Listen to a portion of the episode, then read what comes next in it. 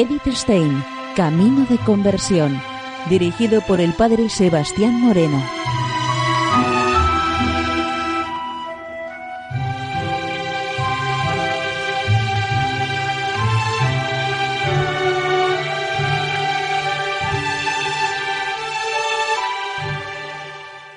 Muy buenos días, nos de Dios. Seguimos conociendo a Eddie Stein, Camino de Conversión. Y en esta emisión de hoy vamos a continuar con el escrito Teresa de Jesús, una maestra en la educación y en la formación que nos dejábamos el día pasado. Nos dice Santa Teresa lo siguiente. El viejo ideal del ermitaño debe ser asegurado por una estricta clausura. Altos muros que rodean el convento y la huerta, la doble reja que en el locutorio la separa de los visitantes, y en el coro del interior de la iglesia, el velo que cubre su rostro apartándolas de todo lo extraño. Todo ello recuerda continuamente a la religiosa que ha dejado el mundo y que libremente vive encerrada como el Señor en el sagrario, en un dulce estar bajo el dominio de Dios, que no debe esperar nada de lo de fuera, sino todo lo que está escondido dentro de los muros. El único contacto con el mundo se realiza en el locutorio o por carta. De ellos deben usar solo cuando pueden dar remedio o remediar a los que las dicen y ponerlos en la verdad o consolarnos en algún trabajo. Y, y si no se pretende sacar fruto, concluyan presto. Como quiera que el trato con el mundo exterior se ha de reducir al mínimo, la Santa Madre se ha preocupado de que en hermandad y según pedía la regla primitiva, se desarrolle en el interior de la casa un cordial ambiente de familia. De buena gana deben las hermanas, en el tiempo no señalado para ejercicios comunes, estar solas en sus celdas, trabajando o rezando, y aún en el trabajo, en común estar en silencio. Sin embargo, todos los días, después de la comida y de la cena, pueden estar durante una hora en común, hablando entre sí de aquello que más les plazca. Mientras tanto, se pueden ocupar en trabajos manuales. No les están permitidos los juegos, pues el Señor dará gracia a una para que den recreación a otras. Fundadas en esto, todo es tiempo bien gastado. No debe haber entre ellas amistades en particular, sino todas se amen en general como lo manda Cristo a sus apóstoles. Muchas veces, pues siendo tan pocas, fácil será de hacer. Procuren imitar a su esposo, que dio la vida por nosotros. El horario del día está suficientemente regulado. Las horas para la oración en común y el silencio, para el trabajo y para las comidas. También hay indicaciones sobre el modo de alimentación, de vestido, de construcción del edificio y de objetos necesarios para asegurar el espíritu de pobreza evangélica y eliminar el amor propio y la soberbia. Igual que la regla primitiva, la Santa Madre ve en la unión entre el trabajo y la oración la más alta perfección. Marta y María deben estar juntas para preparar al Señor un recibimiento hospitalario. Deben ser, sin embargo, trabajos que no ocupen el pensamiento para no le tener en nuestro Señor. La misma santa se ocupaba preferentemente en hilar, aunque sabía también hacer punto muy, muy primoroso. Llevaba consigo la hiladera, incluso al locutorio, y se aplicaba tanto que ninguna hermana hubiese estado ociosa en su presencia. Por otra parte, la cantidad de trabajo no debía intranquilizar a nadie. Tarea no se deja más a las hermanas. Cada una procure trabajar para que coman las demás. Y si alguna vez por su voluntad quisiere tomar labor tasada para acabarla cada día, que lo, que lo pueda hacer mas no se les dé penitencia aunque no la acaben. Con espíritu de humildad deben todas las hermanas, comenzando por la madre priora, repartirse y cambiarse los trabajos de la casa, incluso los más humildes. Todas deben ser cuidadas con el mismo amor. Habrá diferencias solo según las necesidades, pero no por el rango o la edad. Las hermanas no deben llevar ningún título honorífico. Solo la priora y la subpriora serán llamadas madre. Cada una de las hermanas debe estar siempre mediante un profundo examen de conciencia, vigilante en la humildad. Humildad es andar en verdad. Era el principio fundamental de la Santa Madre. Ella, que era tan implacablemente auténtica consigo misma, no podía pensar en otra cosa que en examinarse cotidianamente para llegar a un conocimiento cada vez más profundo de la propia nada. La vida conventual, en este sentido, tiene la ventaja de que las otras nos ayudan en el conocimiento de las propias faltas. En una estrecha convivencia apenas pueden pasar ocultas. Sin embargo, no es el caso, en modo alguno, de que uno esté vigilante sobre el otro. Para ello está la celadora señalada. Por lo tanto, descuídense y den pasada a las que vieren, y tengan cuenta con las suyas. Si se le acusa a una de una falta, deberá poner cuidado en no disculparse. Hasta las falsas acusaciones deben aceptarse en silencio, pensando en los otros muchos puntos en los que podía haber sido censurada y en recuerdo de todo lo que nuestro Señor silenciosamente aguantó. Ellas mismas se deben acusar en el capítulo de culpas delante de la comunidad y aceptar con agradecimiento la corrección y la pena que con el mayor amor le imponga la Madre Priora. El pedagogo moderno, especialmente si lo mira desde un punto de vista puramente natural, habrá de mover la cabeza ante muchas de estas medidas de la educación. ¿Dónde está aquí la autonomía, la propia actividad y la sana conciencia? Se ha de conceder tranquilamente que no se trata de una educación para cualquiera. Aquel que parte de un punto puramente natural, el que no ha aprendido a verse a sí mismo y al mundo a la luz de la eternidad, para ese, ese modo de vivir sería altamente peligroso. Sí, nosotros debemos seguir adelante. Solamente aquel que tiene una vocación al Carmelo se realizará en tales circunstancias. Las medidas son las apropiadas para un determinado fin y no para otro. Acerca de todas estas cosas, las constituciones no dan una imagen completa nos dicen poco sobre aquello que la Santa Madre en un laborioso trabajo realizó por sus hijas. Cuando ella las sacó del mundo de, afuera y desde dentro les exigió la renuncia a todas las alegrías terrenas, abrió para ellas otro mundo distinto, de cuya riqueza y hermosura no puede sospechar el que está afuera.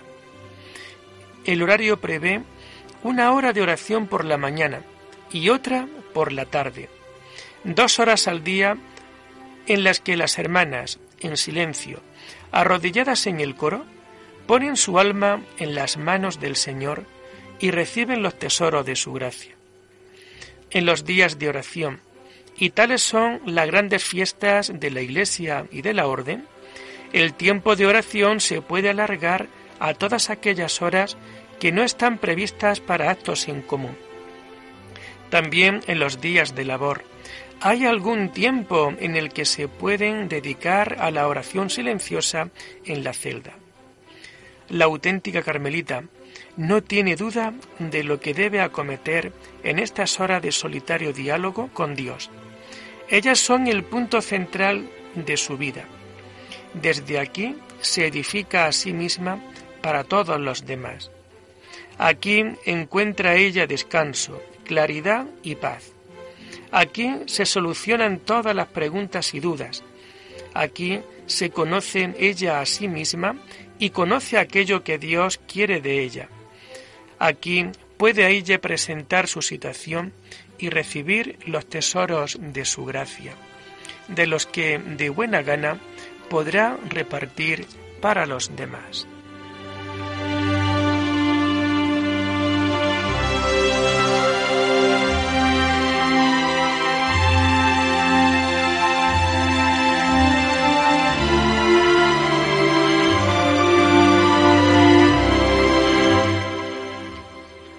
Pesar de todo, la santa no nos deja sin ninguna advertencia.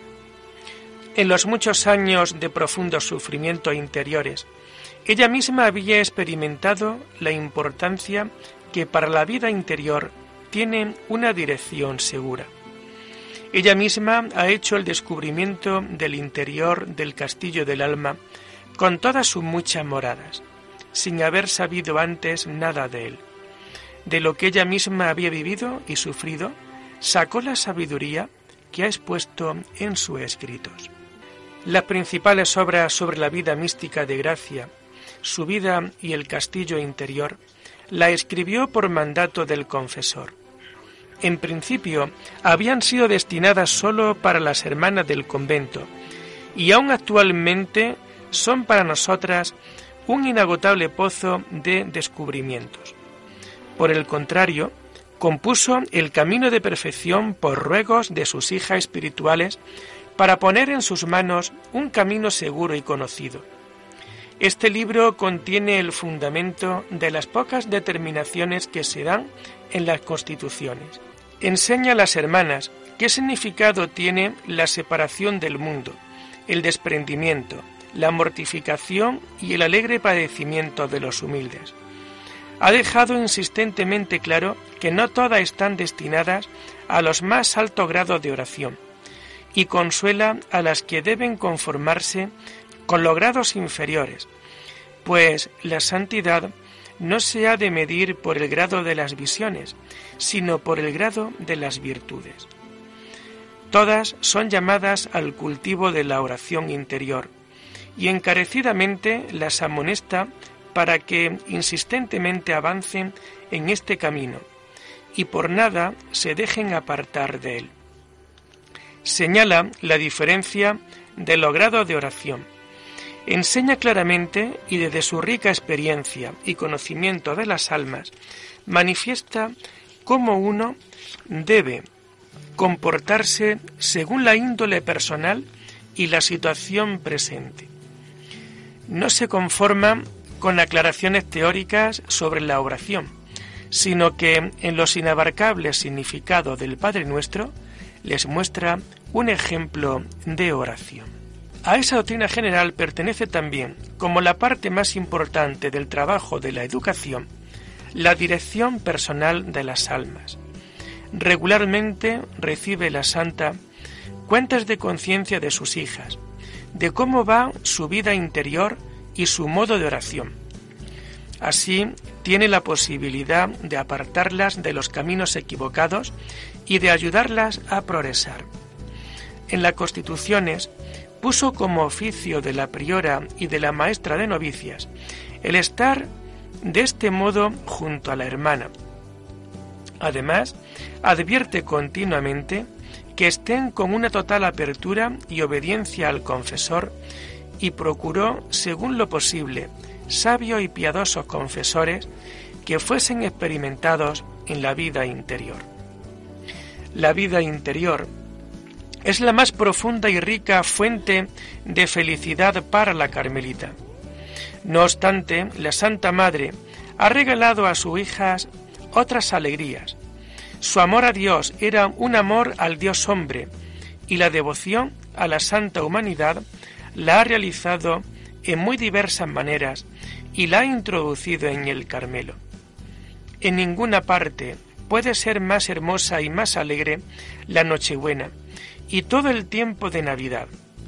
Con la devoción al niño Jesús está inseparablemente unido el amor a la Madre de Dios y la confianza en la protección de nuestro Padre San José. El domingo de Ramos pensaba la santa con dolor que en ese día nadie en Jerusalén había hospedado al Señor. Como reparación por ello, en ese día procuraba recibir la Sagrada Comunión. Por este motivo era costumbre en los conventos de la Orden, y hoy todavía lo es, en el Domingo de Ramos, preparar en el refectorio un lugar junto a la Madre Priora para el Señor, y ofrecerle algo de todo lo que hay en la casa. Así, el año litúrgico es, en el Carmelo, un rosario de hermosas fiestas, celebradas no sólo en sentido litúrgico, sino también como fiestas familiares que se viven en cordial alegría y estrechan el lazo del amor fraterno. Del mismo modo que la Santa Madre en tales ocasiones entonaba desde su corazón desbordante los cánticos espirituales e incluso en el coro de las hermanas tocaba el tamboril y bailaba, así ha permanecido en el Carmelo la alegre costumbre de hacer poesías y de cantar. En este, como en todos los demás campos, el ejemplo de la madre se ha convertido en el más eficaz medio de educación. Santa alegría, infantil jovialidad, junto a una ferviente disciplina, insistente negación de sí mismo, las dos mutuamente unidas y apoyadas. Tal es el estilo de vida del Carmelo. El mundo que un grande y ardoroso corazón de madre ha creado, el jardín en el que tantas flores de santidad han florecido.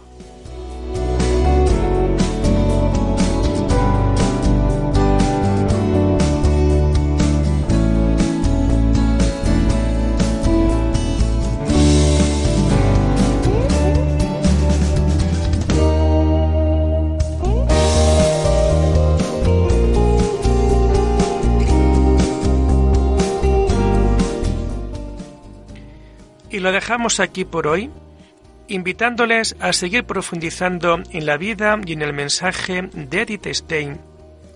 Hasta la próxima semana. Muy buenos días en el Señor.